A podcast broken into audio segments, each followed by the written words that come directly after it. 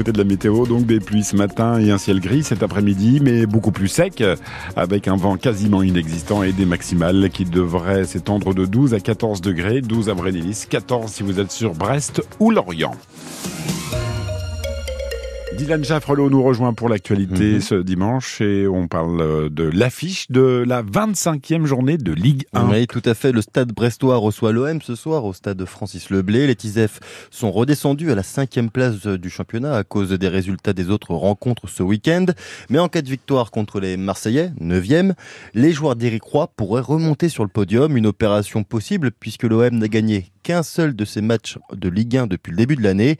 Mais Brest va devoir composer avec deux joueurs suspendus, Nicolas Blanza. Madi Camara ce soir contre l'OM et Hugo Magnetti samedi prochain à Strasbourg sont des titulaires indiscutables au milieu mais suspendus à tour de rôle. Alors l'habituel remplaçant au poste, Jonas Martin, est prêt. Quand on est joueur, on n'espère pas que les autres se blessent ou qu'ils prennent des rouges, loin de là. C'est les aléas d'une saison, mais euh, ouais, on va essayer de profiter pour gratter un peu plus de temps de jeu. 20 matchs disputés mais seulement 4 titularisations pour l'expérimenté milieu, bientôt 34 ans. Comme tout joueur, comme tout compétiteur, j'aimerais jouer plus. Il respecte les choix, reconnaît aussi l'efficacité du trio habituellement titulaire, mais... Voilà, moi je suis pas content de ça. je vais pas, le, pas mentir. Si demain tu viens, tu me demandes est-ce que tu es heureux, je vais te dire oui, oui, je suis heureux. Je suis content que le club y soit en haut. Je suis content que notre équipe elle gagne. On travaille dans de bonnes conditions, c'est toujours plus plaisant. Mais à titre personnel, non, ça, ça fait pas plaisir de préparer un match quand tu sais que tu es sur le banc. Après, c'est ce qui fait aussi qu'on se tire tous vers le haut. C'est cette mentalité, je pense qu'il faut qu'on ait tous. L'occasion est donc belle pour lui de se montrer lors des deux prochaines rencontres en apportant sa pierre à l'édifice. Qu'il y ait de la compétition entre nous, mais que ça reste sain. Et c'est ce qui fait notre force depuis le début de saison. Priorité au collectif, bien sûr, mais l'individu n'a pas dit son dernier mot pour espérer bousculer la hiérarchie en profitant des absences. Coup d'envoi de la rencontre 20h45. Le match est à suivre en direct et en intégralité sur notre antenne. Et parmi les autres matchs de la journée, Lorient se déplace à Strasbourg. Coup d'envoi à 13h. La rencontre est également diffusée sur notre antenne. Côté résultats en Ligue 2, nos équipes bretonnes ont fait le travail. Concarneau enchaîne un troisième match sans défaite après son 2 partout contre le PFC hier soir. Après 25 journées, ils sont 13e avec 5 points d'avance sur le premier non relégable.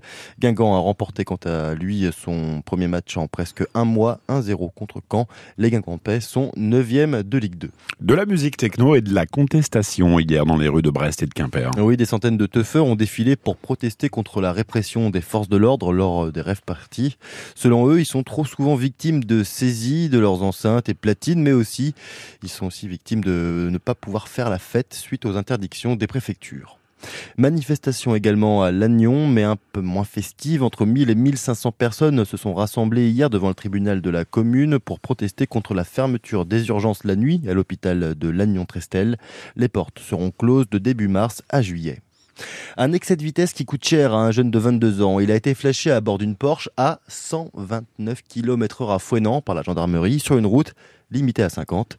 Tout juste sorti du permis probatoire, sa petite carte rose lui a été directement retirée. Histoire sordide au sud de Rennes. Un adolescent de 15 ans est suspecté de viol et de meurtre sur une autre adolescente du même âge. Il a été mis en examen et placé en détention provisoire hier. Antoine Krempf, les faits ont eu lieu il y a un mois et il semblerait que ce soit une affaire de famille. Le 13 janvier dernier, le corps sans vie d'une jeune fille de 15 ans est découvert par son père dans leur maison de bain de Bretagne, mais l'autopsie quelques jours plus tard ne permet pas de déterminer les causes de son décès. Les enquêteurs s'intéressent alors à l'ADN masculin découvert sur le corps de la victime. Toute la famille est entendue. Il s'agit d'une famille recomposée avec les deux garçons de la mère issus d'une précédente relation. Et c'est là que l'ADN parle. Celui du plus âgé des deux frères, il a 15 ans, correspond avec les analyses biologiques ainsi que les traces de violences sexuelles visibles sur le corps de la jeune fille. Lors de sa garde à vue, le mis en cause a reconnu l'agression de l'adolescente. Il a été immédiatement placé en détention provisoire et mis en examen pour viol et meurtre. Le plus jeune des frères, âgé de 13 ans, a quant à lui été remis en liberté après son audition. Le mystère reste entier autour de la mort d'Alexei Navalny. Les raisons de sa mort ne sont pas exactement déterminées sa dépouille est toujours cachée. Pourtant, la famille souhaite avoir un accès à la dépouille et accuse le Kremlin de maquiller un meurtre. Le gouvernement russe garde toujours le silence malgré les accusations des Occidentaux et les rassemblements en hommage au principal opposant à Vladimir Poutine.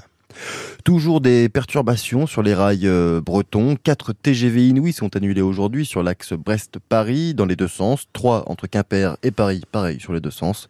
Ces annulations sont dues à la grève des contrôleurs. Le mouvement prendra fin demain matin dès 8 heures. L'intelligence artificielle maîtrise-t-elle la langue et la culture bretonne? C'est la question que se posent des ingénieurs et des chercheurs. Pour avoir des réponses, ils ont, ils ont organisé hier à Quimper un dataton. Une vingtaine de personnes y ont participé, dont Gwentaz Duval-Guénoc. Il nous explique en quoi consistent concrètement ces tests sur l'IA. Un dataton, c'est avant tout euh, une journée ludique euh, où des britophones et des non-britophones se réunissent pour euh, remplir des questions, des réponses par rapport à des images liées à la Bretagne. Donc ça va être le Den League ou Anne de Bretagne. Et la question doit être posée dans la connaissance de l'image et de la culture et de l'histoire. Et ça donne la possibilité de nourrir des outils numériques qui sont les traducteurs automatiques, l'intelligence artificielle. On a décidé de challenger les outils euh, pour voir s'ils sont capables de répondre en breton. C'est vrai que notre langue, elle peut être déformée euh, et c'est très important effectivement qu'on ne traduise pas Kenavo par partir euh, ou qu'on ait une sous-représentation de notre culture. quand on demande à ChatGPT ou à Dali de créer des images liées à la Bretagne, qu'on n'ait pas la coiffe bigouden uniquement et le pull marinière. Gueltas de duval qui a donc participé hier au dataton sur la langue et la culture bretonne. Et puis écoutez ce bruit qui vous est familier. Ça vous dit quelque chose hein? Oui, ça me fait penser à la chronique de Nancy Soubray qui est en train de gratter son dessin. Mais en fait, là, on gratte autre chose. Là, là on gratte des tickets de jeux, de, de jeux à gratter. Et si je vous en parle, c'est pas pour rien, parce que vous êtes 27 millions de personnes à avoir joué au moins une fois l'année dernière dans les bars et PMU, aux jeux de grattage, aux tickets de loterie et autres. La FDJ a publié ses, son chiffre d'affaires, il a augmenté de 6,5% par rapport à 2022 en 2023, et son chiffre d'affaires atteint aujourd'hui 2,621 millions d'euros. On comprend pourquoi des fois il y a des grosses cagnottes.